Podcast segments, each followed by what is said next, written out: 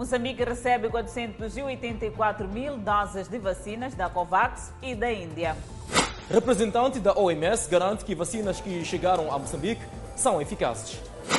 Ministro da Saúde foi o primeiro moçambicano a ser vacinado contra a Covid-19. Insegurança em Cabo Delgado continua a provocar deslocados entre os distritos da província.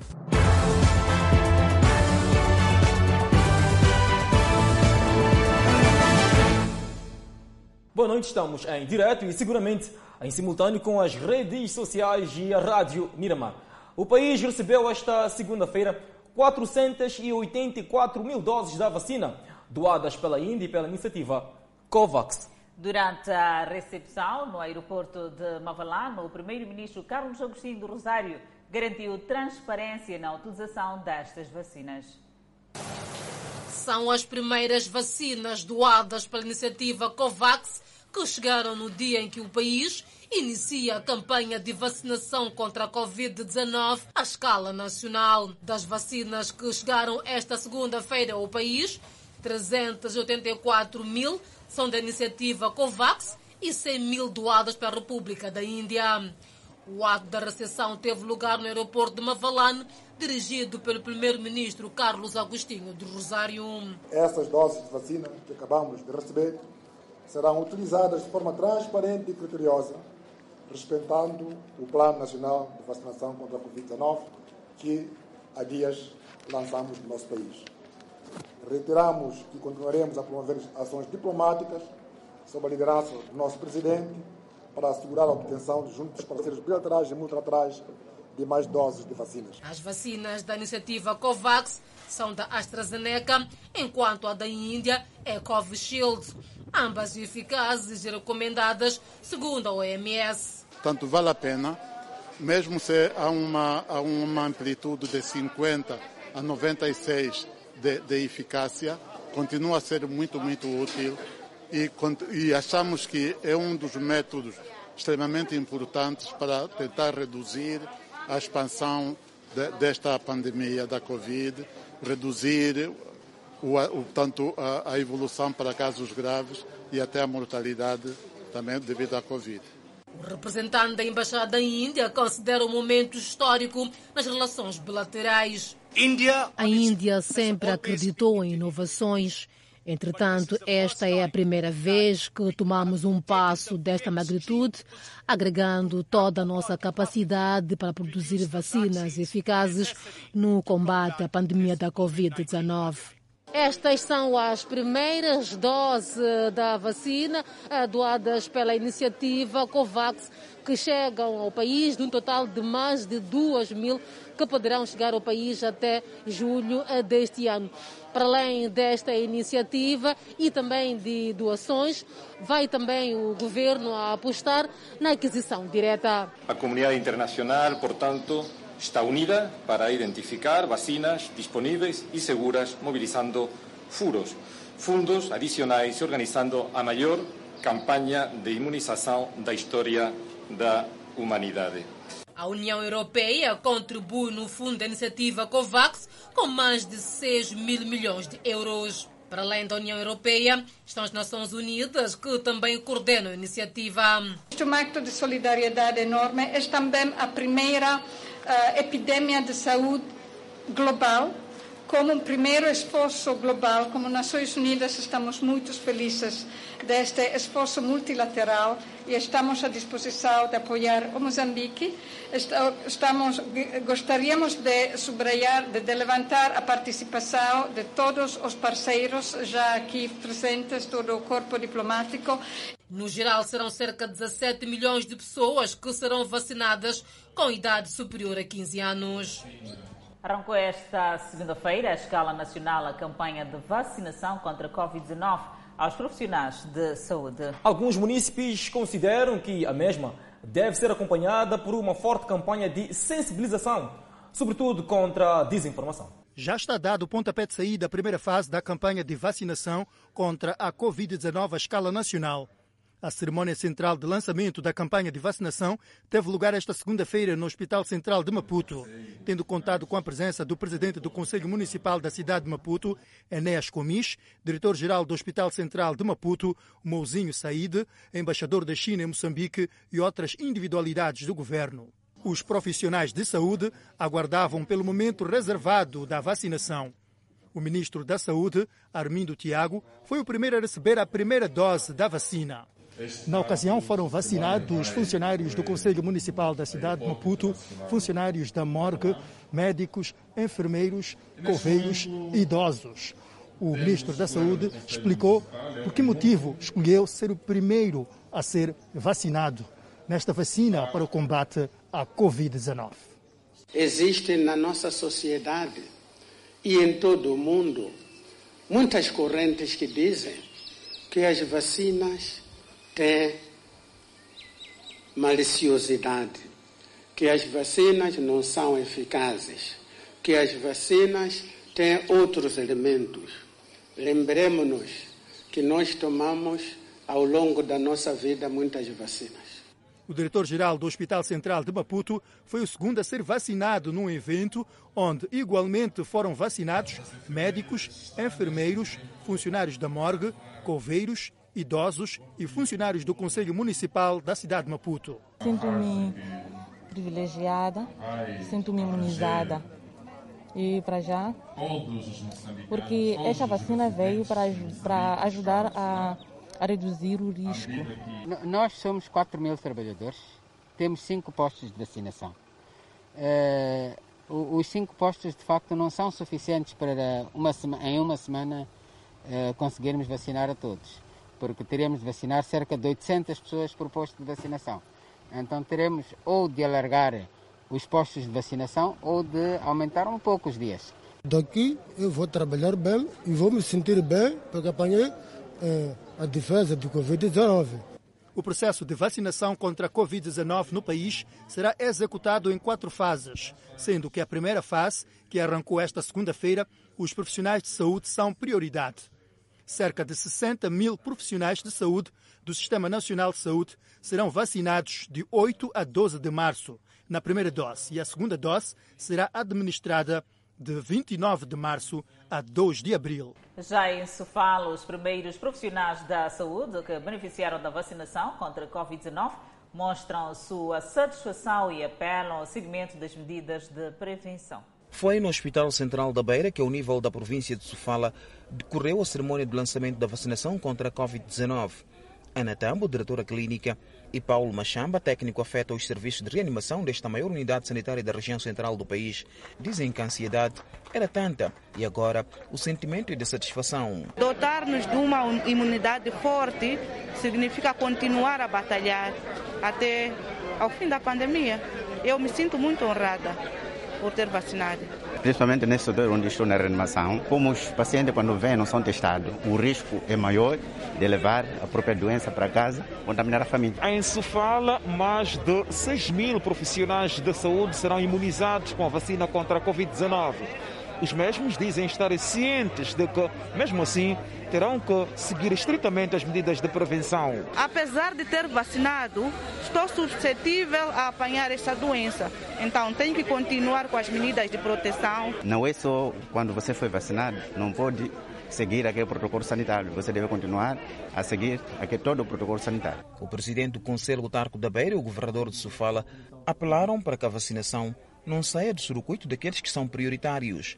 É preciso termos comunicação eficiente para que esta primeira etapa de vacinação deste grupo de risco não se transforme em desinformação, mas sim num sucesso com efeito de grande relevância. Na fase atual da pandemia, a administração de vacina contra a Covid visa principalmente prevenir a doença grave, hospitalização e o óbito. A secretária de Estado em Sofala explicou o porquê dos profissionais da saúde serem os primeiros na vacinação contra a Covid-19. Que não desapareceram.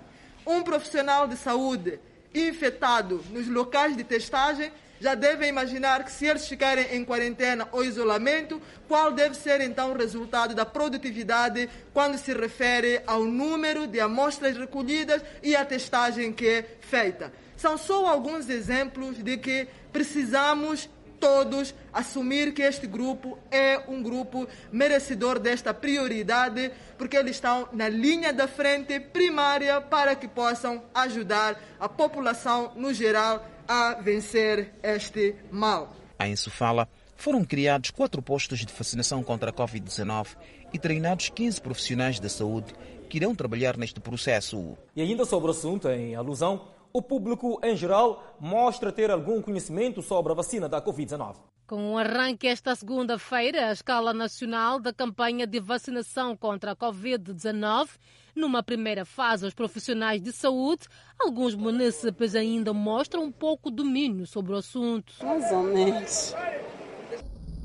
A primeira dose de vacina, que tem como objetivo aumentar as defesas do organismo e, em caso de contrair o vírus, evitar desenvolver sintomas graves, vai decorrer de 8 a 12 de março e a segunda de 5 a 9 de abril. Curar não vai curar. As pessoas não podem ficar com aquilo que a vacina vai curar.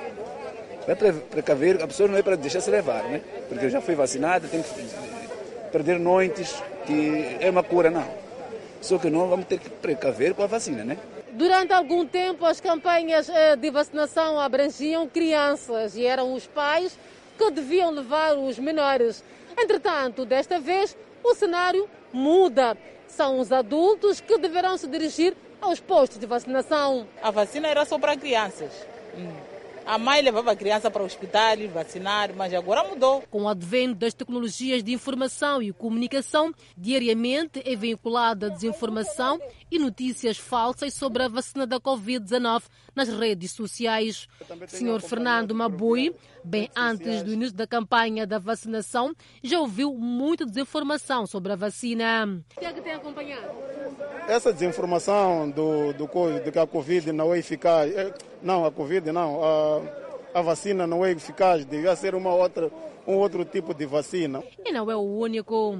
Outros dizem que vai provocar doenças, mas para quem vai eh, apanhar enquanto a alma dele está naquilo de que é para salvar a vida, vai salvar a vida. Ciente desta inquietação, o Ministério da Saúde já lançou um texto de apoio sobre a vacina contra a Covid-19, que, entre outros, explica os benefícios da vacina, as doses que serão administradas, onde será realizada a vacinação aos profissionais de saúde e o papel dos líderes comunitários para encorajar as pessoas a aderirem à vacina. O propósito da vacinação não é eh, nesta fase eh, de prevenir eh, contaminações. Portanto, estas vacinas funcionam principalmente através da proteção do indivíduo contra a doença grave e contra a mortalidade. Daí que, mesmo iniciando o processo de vacinação, é preciso manter as medidas de prevenção, portanto, aquelas medidas básicas de prevenção que temos estado a implementar já há, há, cerca de um ano. O país tem uma população de pouco mais de 30 milhões de habitantes e pretende vacinar mais de 16 milhões de pessoas maiores de 15 anos de idade, o que corresponde a 45% da população total. Seguimos com violações em Cabo Delgado, onde o relatório da Amnistia Internacional tem inverdades segundo as forças de defesa e segurança. Uma marca que ficou crivada no corpo, mas os efeitos refletem-se numa comunidade casas incendiadas e o posto administrativo também, onde tudo parece ser apagado a cinzas. Ali no pé, o que aconteceu? Aí no... Shababe, Mara, tiro. A voz resumiu acontecimentos que jamais serão apagados da memória. A população de Mute já sofreu dois ataques desde dezembro último. E hoje a tentativa é voltar à normalidade com a forte vigilância das forças de defesa e segurança. E os militares de segurança garantem que Vieram, atacaram da primeira vez, não conseguiram assaltar toda a aldeia. Vieram segunda vez, pior, não conseguiram assaltar. Convivência é melhor. Porque, epa, onde existem dois, três, quatro homens, nunca faltam discussões às vezes, né? mas aquilo se resolve e passa. Meu pedido é que devemos colaborar todos juntos, que o militar é o colega que veio aqui nos ajudar. O cenário é contínuo. Estamos na localidade de Mute e aqui as marcas falam por si. Dois ataques e resultado foi este. Cerca de 80 casas foram incendiadas pelos terroristas. Morreram cinco pessoas, algumas delas até mesmo a fome. Os sinais falam por si. Há aqui cinzas, casas incendiadas. A comunidade, a nível local, já começa a voltar às suas casas com a segurança dos militares. Numa altura em que a Amnistia Internacional denuncia alegados abusos e torturas por parte das forças de defesa e segurança contra a população, o vice-chefe de Estado-Maior-General vem dizer que as declarações da Amnistia Internacional não constituem verdade. Eh, lamentamos bastante. Aliás, o nosso porta-voz eh, do Ministério da Defesa já veio ao público e disse claramente que nós, a nossa missão é, é aquela conhecida por todos vocês, que é a defesa da soberania e integridade territorial. Em nenhum momento podíamos é, é, a maltratar a própria comunidade, porque afinal de contas nós estamos aqui exatamente para defender a, a, a sociedade e para permitir que a economia flua da melhor, da melhor forma possível. Lembrar que no dia 3 de fevereiro, Sua Excelência Comandante em Chefe apelou aos nacionais que estão nas mãos do, dos terroristas para regressar a casa. E nós recebemos instruções claras para, para acolhermos e educar, enquadrar e, e, e inserir na sociedade. A localidade de Mute, distrito de Palma, tem uma população estimada em mais de 5.500 habitantes, que dependem maioritariamente da agricultura. Adolescente de 17 anos de idade, acusada de tentar envenenar família no bairro do Albazine. A acusada teria acorrido a pesticidas introduzidos no recipiente de 20 litros de água. Pesticidas adquiridos para eliminar animais de pequeno porte nas machambas, mas que quase exterminavam uma família inteira. A acusada é esta adolescente de 17 anos que pegou nas substâncias e misturou com água destinada ao consumo humano. Tudo começa com as saídas noturnas da adolescente, não autorizadas pela família, particularmente do irmão mais velho. Voltei a encontrar meu irmão. Meu irmão disse: Volta onde você estava. Eu disse: Está bem. Fui ficar em casa de uma minha amiga, outra além daquela.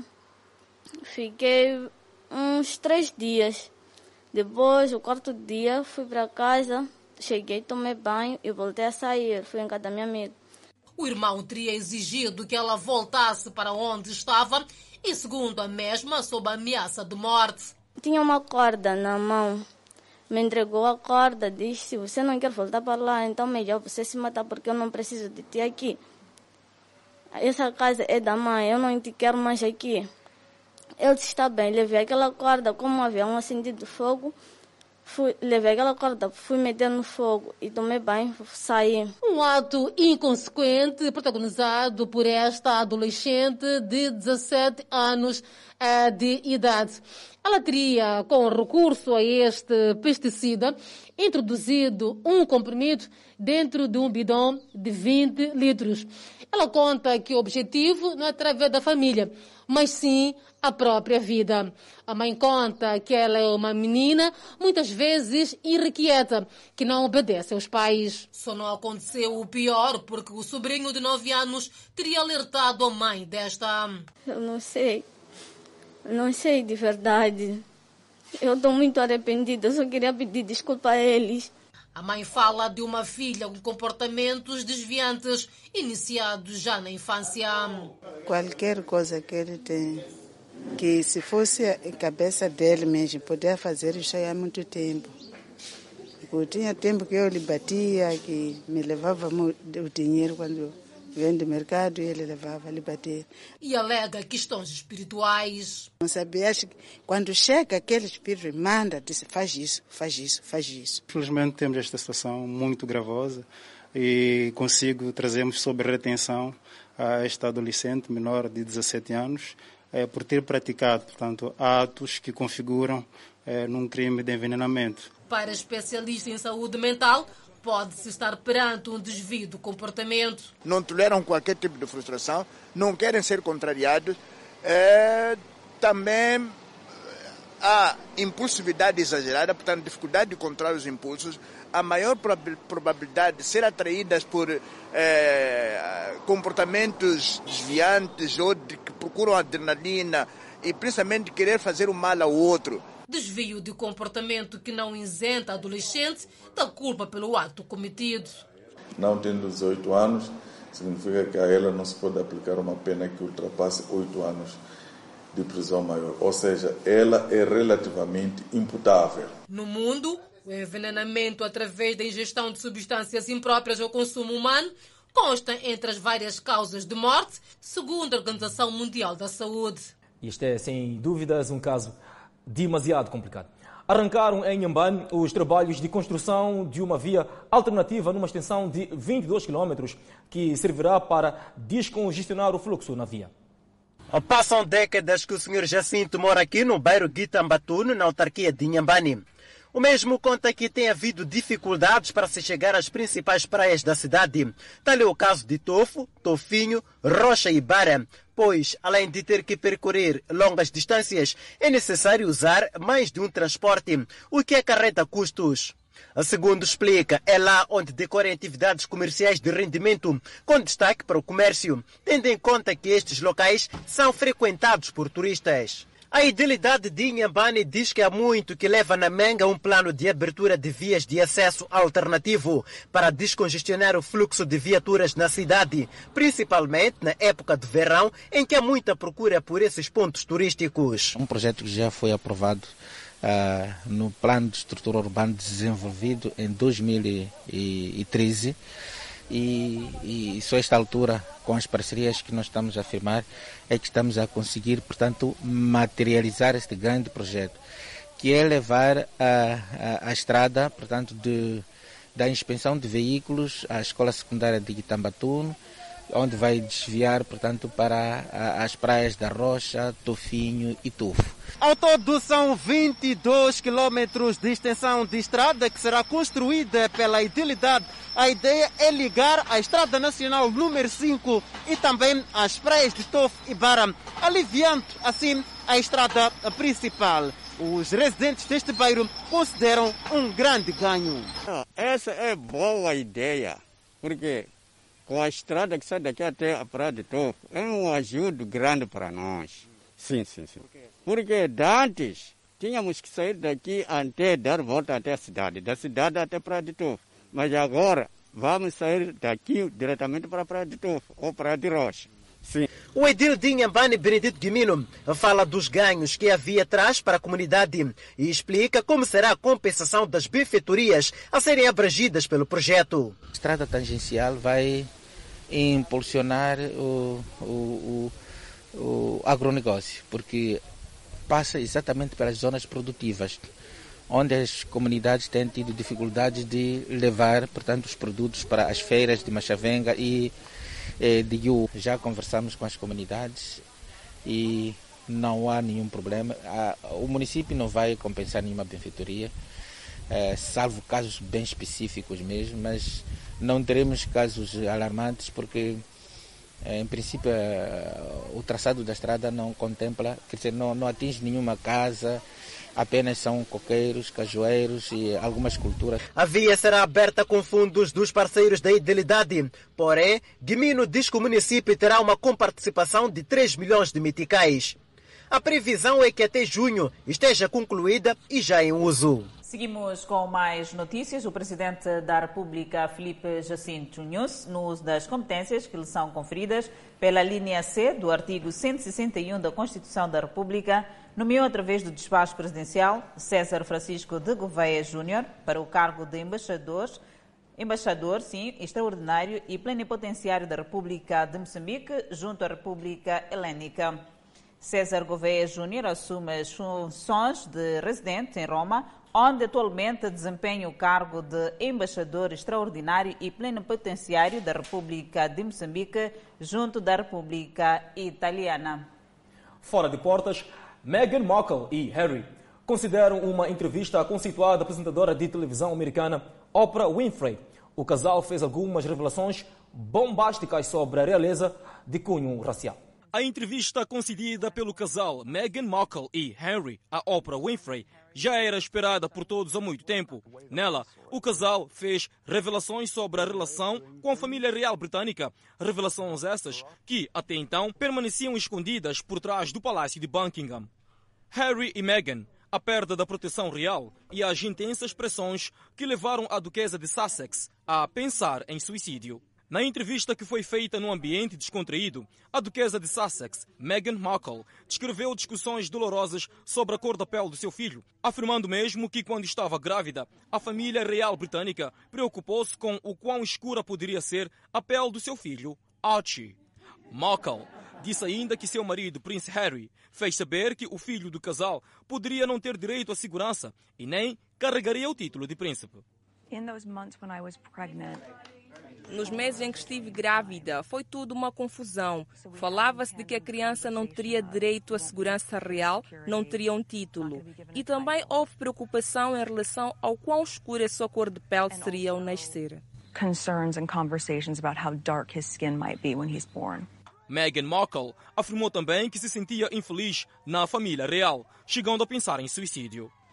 Look, I was really ashamed to say it at the time. Tive receio de falar naquela altura e com vergonha de ter que admitir até então ao meu marido que já pensava em suicídio, porque eu sabia que ele já havia perdido muito, mas também sabia que era importante que admitisse que pensava em perder a vida.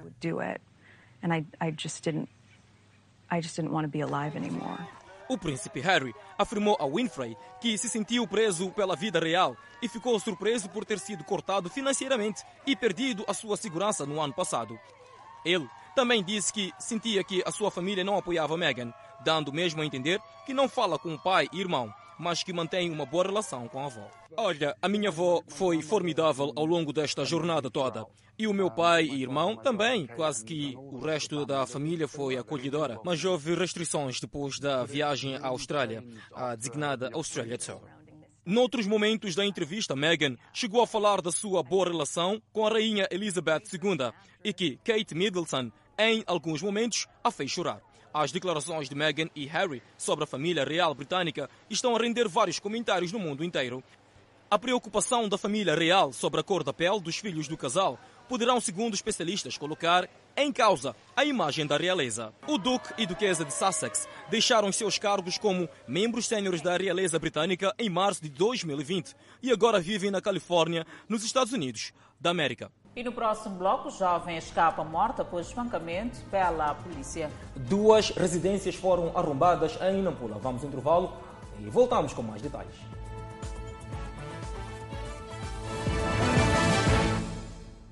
De volta ao Fala Moçambique, a Associação do Comércio, Indústria e Serviços pede a alteração do recolher obrigatório para as 23 horas. A associação pede ainda a alteração do horário de funcionamento do setor comercial, com especial atenção aos bottle stores. A Associação do Comércio, Indústria e Serviços contesta as propostas ignoradas no novo decreto relativamente às empresas privadas. O horário fixado para o recolher obrigatório tem causado inúmeros constrangimentos. Portanto, isso, uh, primeiro, devido às dificuldades que temos uh, em relação ao, ao, ao, ao transporte, uh, portanto, de, de, passageiros, mas também em relação às nossas próprias, próprias vias de acesso. Portanto, não estão criadas as condições.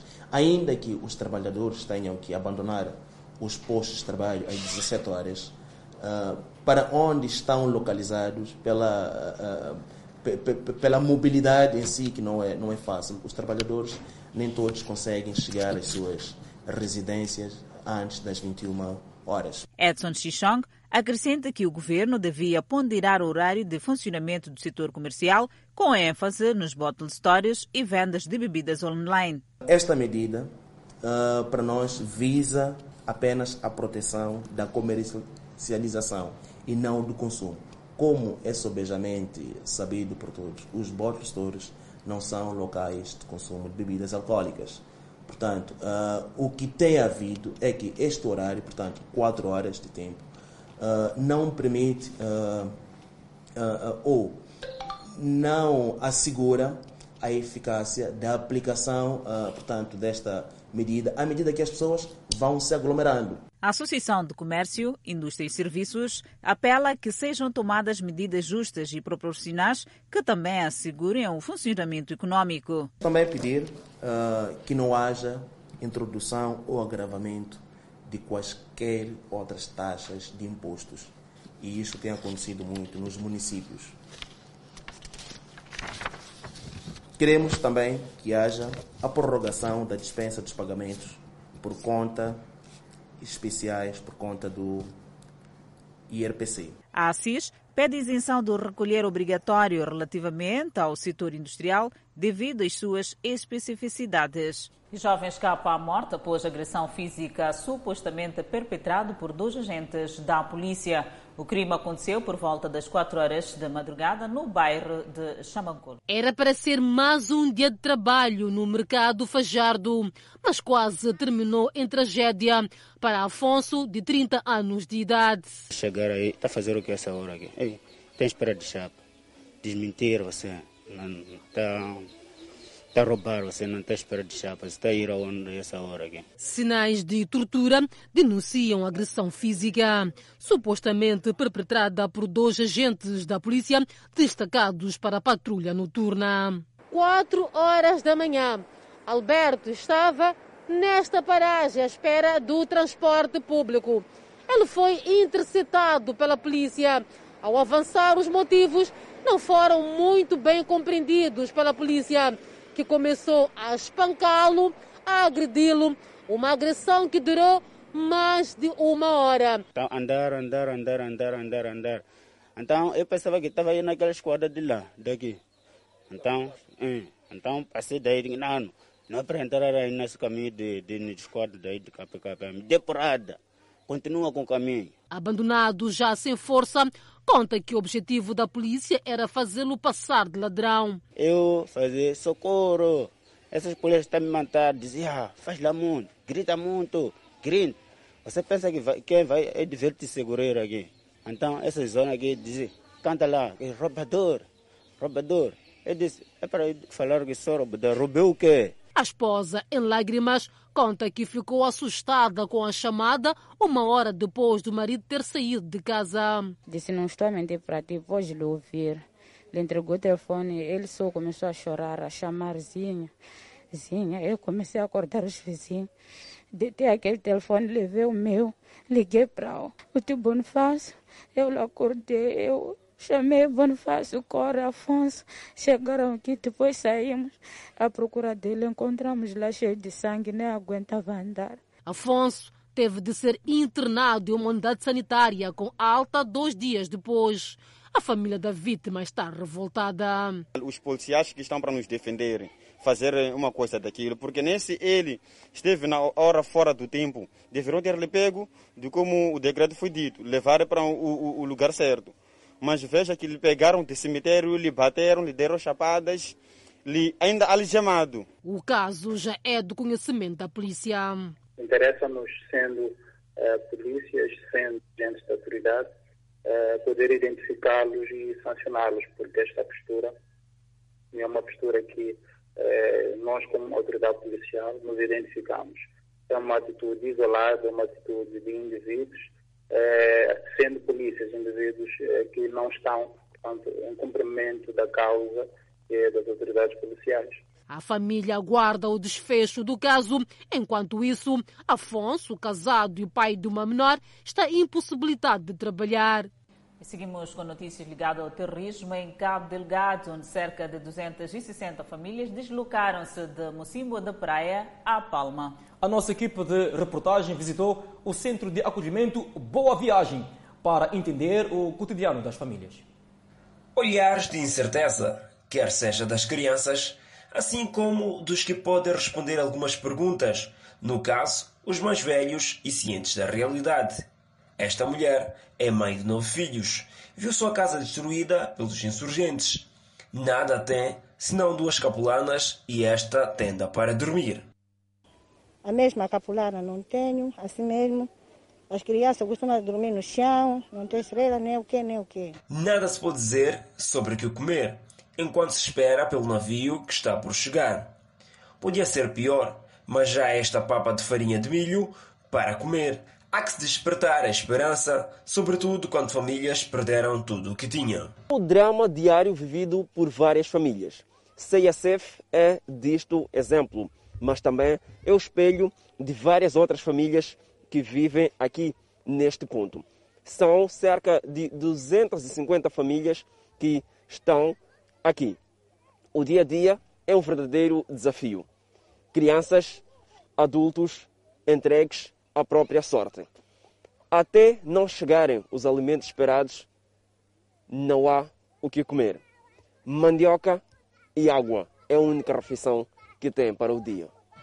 Este senhor tem hoje um teto, mas as lembranças passadas não o deixam sossegar. Foram três dias de caminhada de Mocimboa da Praia a Palma. O único grito que não cala é a fome. Para Mocimboa até aqui, três dias.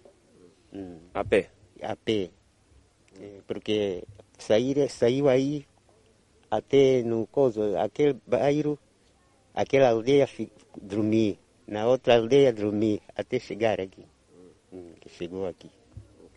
E aqui, em termos de comida, como é que estão?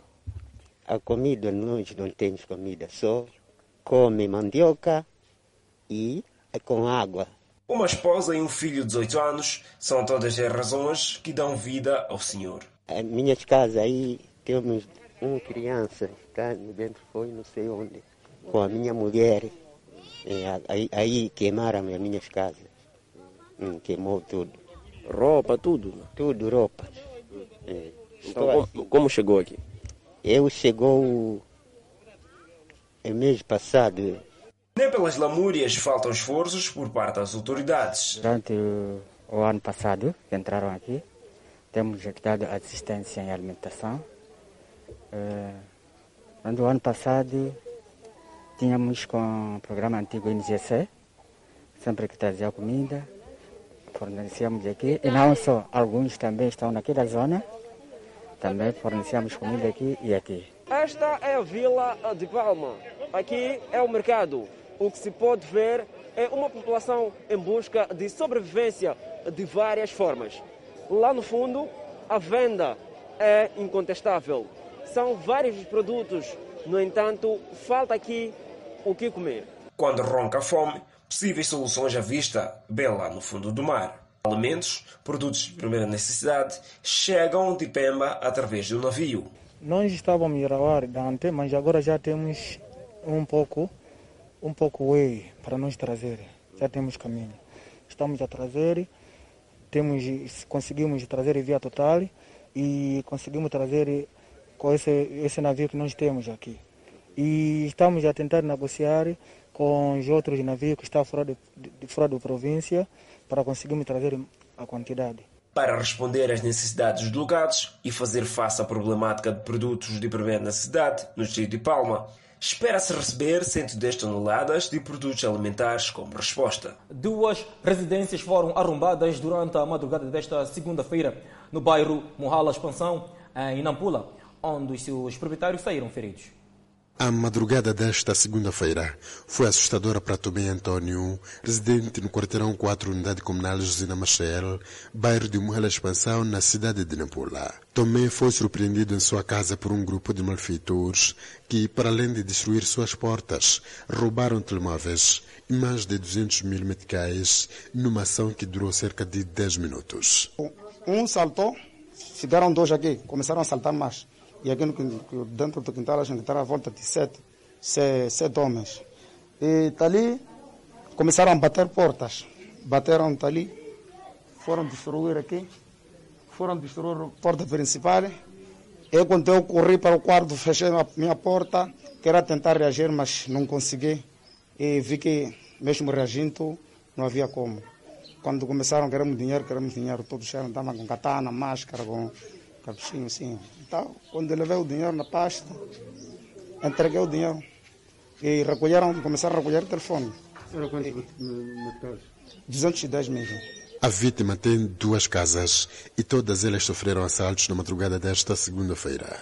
Esta é a porta que foi destruída pelos malfeitores na segunda casa eh, deste cidadão aqui no bairro de Muhala Expansão.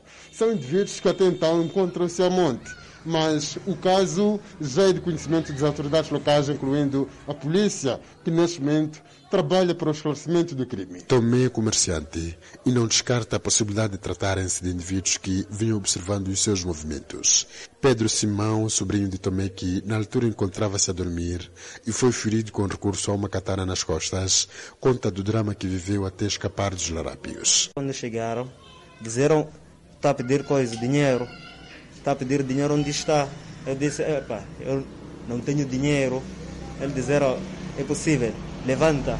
Eu disse, não tenho dinheiro. Levaram o meu telefone, levaram, levaram coisa, o carregador que estava ali, e eles saíram. Quando a minha katana era aqui atrás. São atos que os moradores consideram recorrentes e pedem um reforço das atividades de patrulhamento por parte da polícia. Não tomemos à vontade. Num passado recente, outras três residências também foram alvos da ação dos malfeitores no mesmo bairro. Seguimos para o centro do país, em Manica concretamente, onde 184 processos ligados à corrupção foram instaurados contra funcionários públicos. Dos 184 casos instaurados contra servidores públicos, 131 são crimes ligados à corrupção e 53 ligados a peculato. Um, de todos esses processos, não temos eh, processos com arguidos eh, presos ou, ou, detidos, digamos assim. Todos eh, respondem em liberdade. Esta é a informação que nós temos. E repare que esse número é o total de todos os processos que a Procuradoria Provincial da República, ao nível da nossa província de Manica, tramitou durante o ano transado. O porta-voz da Procuradoria Provincial de Manica, Inácio Vumbuca, afirmou que a corrupção não deve ser classificada de leve e grave, pois todo tipo de corrupção é prejudicial à sociedade. Nós nem podemos olhar de ânimo leve. Tudo é uma preocupação tendo em conta que se falamos de situações ou atos ligados à corrupção, corrupção por si só é um mal, é, enfim, é um flagelo. Nesta ordem, apelou aos servidores públicos no sentido de tudo fazerem para se distanciarem de atos de corrupção. Nós, como órgão da administração da, da justiça, olhamos esse fenômeno numa situação mesmo negativa a corrupção é um mal que retrai os investimentos, dificulta oportunidades de emprego e retarda o desenvolvimento do país. E no próximo bloco, Moçambique registra mais 173 recuperados da Covid-19. Por outro lado, as mulheres dizem sentir-se constrangidas nos transportes semicoletivos de passageiros. Vamos ao intervalo e voltamos com mais informações. De volta ao Fala Moçambique, mulheres dizem-se sentir constrangidas com desrespeito nos transportes semicoletivo de passageiros. No entanto, afirmam que não têm alternativas, pois precisam de um meio de transporte para a sua locomoção. Estar num transporte semicoletivo de passageiros para as mulheres não é tarefa fácil, mas estas não têm muitas alternativas, pois precisam locomover-se e, consequentemente, muitas vezes o seu pudor é atentado. Atentado ao pudor significa este constrangimento que a pessoa está tendo no âmbito da sua reserva à vida sexual. Reagir falando com alguém que tem coragem de comentar de falar-te na cara, coisas que na verdade ela tem certeza que não lhe vão agradar, é inútil, porque ela sempre vai vencer-lhe com a ignorância dela. O atentado ao pudor pode fazer com que a mulher desenvolva ódio e rancor, causando deste modo uma baixa autoestima e até depressão. Quando uma mulher passa pela rua e está e tá um jovem sentados no, no muro e todos olham para ela, já, já reparou que ela sente-se incomodada, sente-se até como se estivesse a perder as pernas, o equilíbrio. Acaba trazendo para ela uh, uh, uh, um pouco de ódio e rancor pelos homens. O atentado ao pudor é um crime punível com pena de prisão até dois anos e multa correspondente. E seguimos com a atualização da Covid-19 no país. Moçambique registrou mais 173 recuperados, elevado para 46.594 cumulativo e tem cumulativamente 2.824 internados e 158 recebem tratamento nos centros de isolamento. Quanto ao número de casos positivos, o país tem um cumulativo de 62.703 casos positivos registrados, dos quais 62.387 de transmissão local e 316 importados. Moçambique testou nas últimas 24 horas 1.351 amostras, das quais 183 revelaram-se positivas. Destes, 179 de nacionalidade moçambicana, 3 estrangeiros, um de nacionalidade por identificar. Todos resultam de transmissão local. Há registro de mais 5 mortes e sobe para 698 as vítimas mortais. Moçambique tem 15.407 casos ativos da pandemia viral. Entretanto, seguimos com outras notícias. Gestores de pequenas e médias empresas na Zambésia são capacitados para o uso de novas tecnologias e a melhorar a produção, produtividade e gestão dos recursos usados na produção dos seus produtos.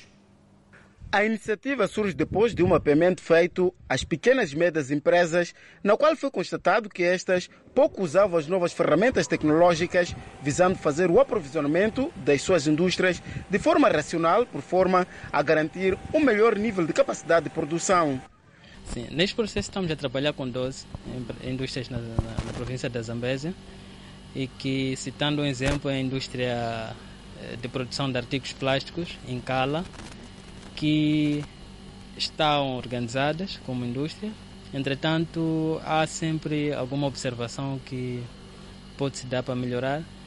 E neste processo conseguiu-se até agora uh, aumentar o que a área, área do, do, do, de circulação, ou área que pode ser usada para para para outro outro outros investimentos na indústria, caso de montagem de novas máquinas e que estavam não sendo uh, usadas porque tinham equipamentos que já não estavam em uso.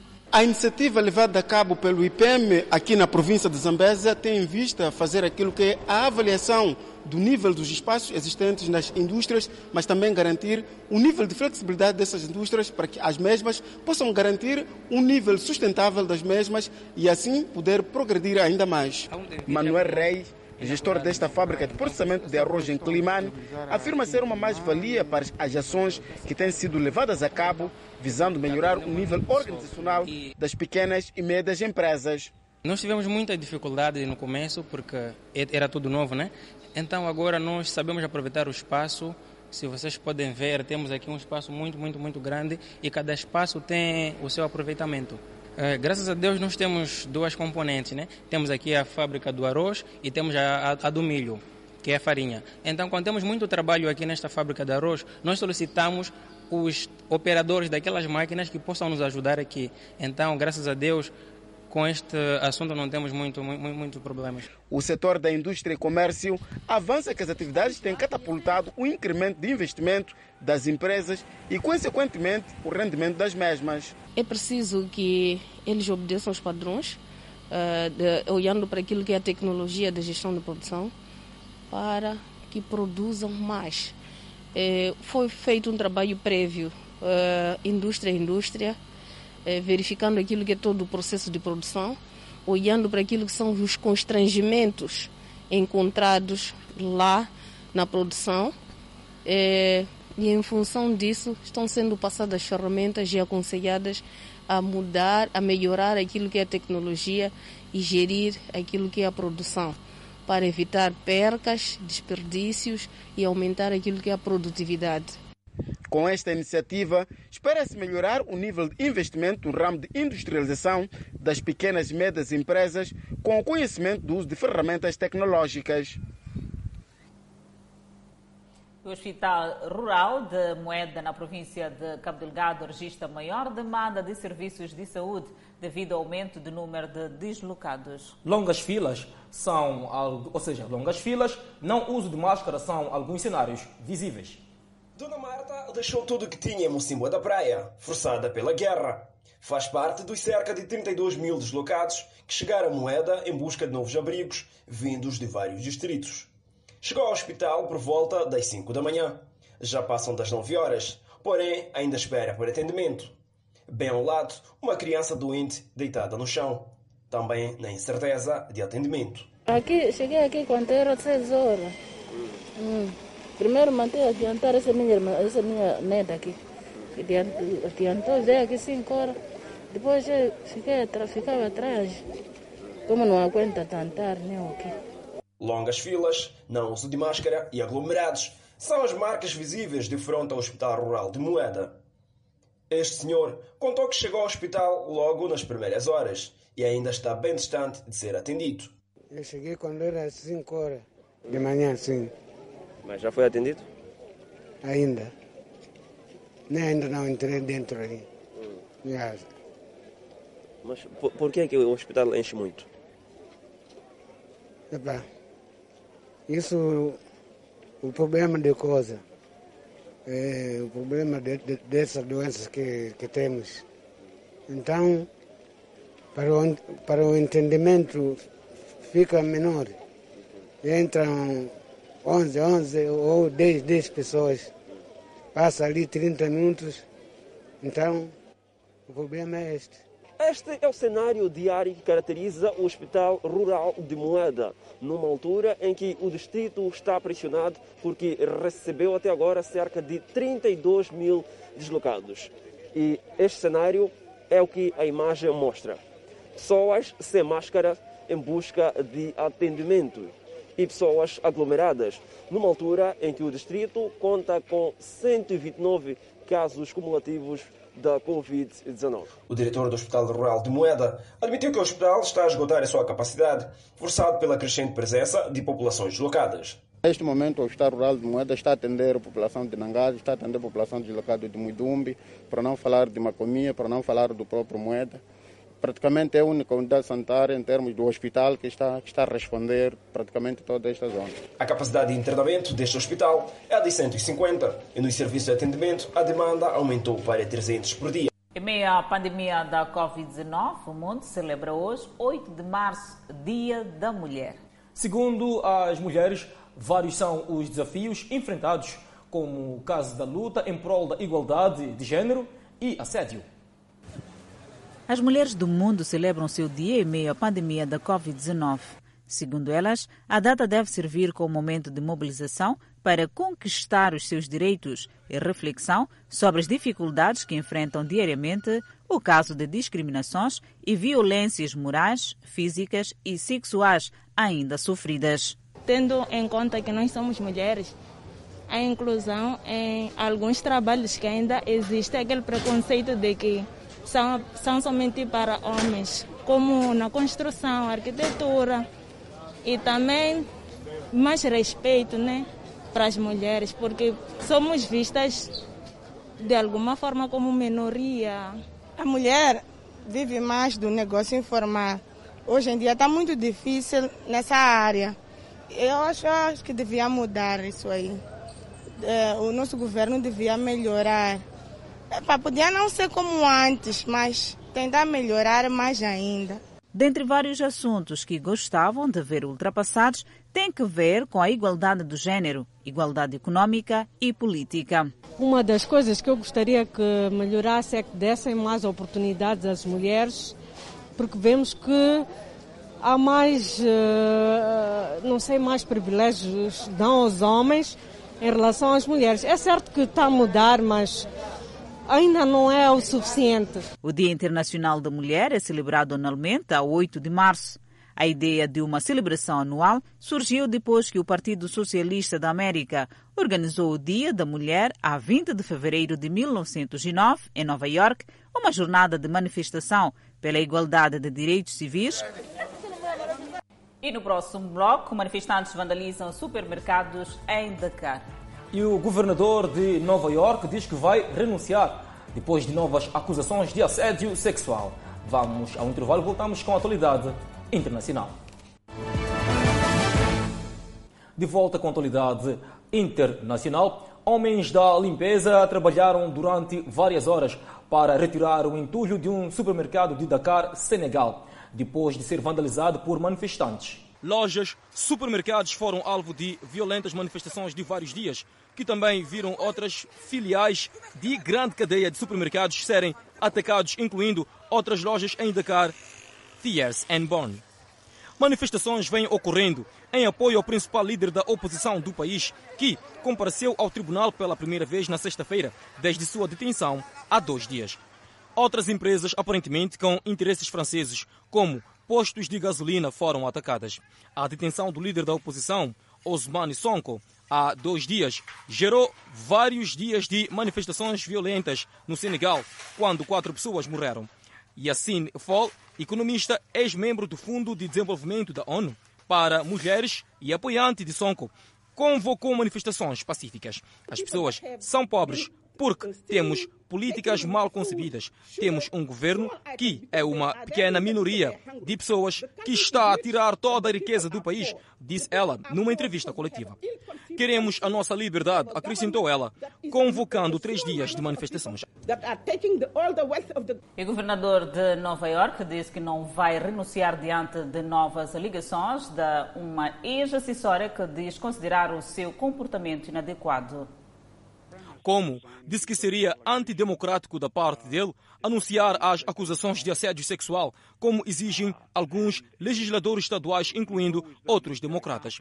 Fui eleito pelo povo do estado de Nova York, disse como, durante uma teleconferência com jornalistas, não foi eleito por políticos. No sábado, mais duas mulheres que trabalhavam para Como o acusaram publicamente de comportamento impróprio na estreia de outras acusações nas últimas semanas. Questionado sobre a análise que contou ao The Wall Street Journal numa história publicada no sábado, que quando ela trabalhava como assessora pública do governador entre 2013 e 2015, como a chamou de querida, beijou sua mão e fez perguntas pessoais, incluindo se ela tinha namorado, como disse que esse tipo de conversa era minha maneira de fazer brincadeiras amigáveis. Ele reconheceu que as normas sociais evoluíram e observou. Nunca tive a intenção de fazer ninguém se sentir desconfortável. Como disse que os próximos seis meses determinarão o sucesso com que a Nova York emergirá da pandemia do coronavírus. E para ver e ouvir no próximo bloco, o secretário de Estado do Desporto, Gilberto Mendes, desafia taekwondistas a adquirirem prestação positiva em competições internacionais. Vamos ao intervalo e voltamos em instantes. O secretário de Estado do Desporto, Gilberto Mendes, desafia os taekwondistas nacionais que se destacam nas competições internacionais a trabalharem para a qualificação para as próximas edições dos Jogos Olímpicos. Itai Sango é o taekwondista moçambicano que nos últimos anos tem se destacado nas diferentes competições internacionais. Foi recebido esta segunda-feira pelo secretário de Estado do Desporto, Gilberto Mendes, para o encorajar a trabalhar para conseguir apuramento aos próximos Jogos Olímpicos. Há muito futuro no Itaí e acredito que podemos eh, ter aqui bons resultados desportivos. Portanto, se nós fizermos a coisa com tempo e com uma planificação atempada. O processo de preparação nos próximos tempos vai merecer o apoio da Secretaria de Estado do Desporto. O tipo de ajuda que a gente dá aos atletas é, é, é, é igual para todos através dos contratos programas que o governo que o Fundo de Promoção Desportiva tem com as federações. As federações fazem a planificação e eu acho que a Federação Taekwondo também já recebeu uma solicitação da, da planificação para os próximos dois anos. Com a garantia de apoio dada pela Secretaria de Estado do Desporto, Itai Sango garante que vai trabalhar de forma árdua para conseguir bons resultados nos próximos meses nos campeonatos agendados a decorrer no México e Egito. Neste momento, acho que como já criaram espaço e condições para continuar a treinar e para continuar a, a, dar o máximo dos treinos, eu acho que já vai melhorar as dificuldades que eu estava a pensar que ia dar ia, ia prejudicar. Mas nesse momento que eu já estou à vontade e vou continuar a treinar. A visita do atleta à Secretaria de Estado do Desporto enquadra-se na preparação da sua participação em duas competições internacionais de taekwondo onde o mesmo tem a missão de representar a bandeira de Moçambique no Open a decorrer no México de 13 a 15 de abril e o Campeonato Africano de Taekwondo, que se vai realizar de 22 a 23 de maio no Egito. Direção Provincial da Juventude e Desporto na Zambésia aloca materiais desportivos. Os beneficiários da iniciativa no centro de reassentamento do Godá, no distrito de Namacura, na Zambésia, avançam que os materiais desportivos vão galvanizar o nível da prática desportiva, visando incentivar a prática desportiva para os jovens. Para além da bola que hoje a comunidade daqui do centro de reassentamento de no distrito de Namacurra, acaba de receber, o distrito também providenciou um espaço para a prática desportiva. E com esta atividade, ou seja, estes gestos, espera-se então poder massificar aquilo que é a prática desportiva, não só de desporto, mas também de outras modalidades.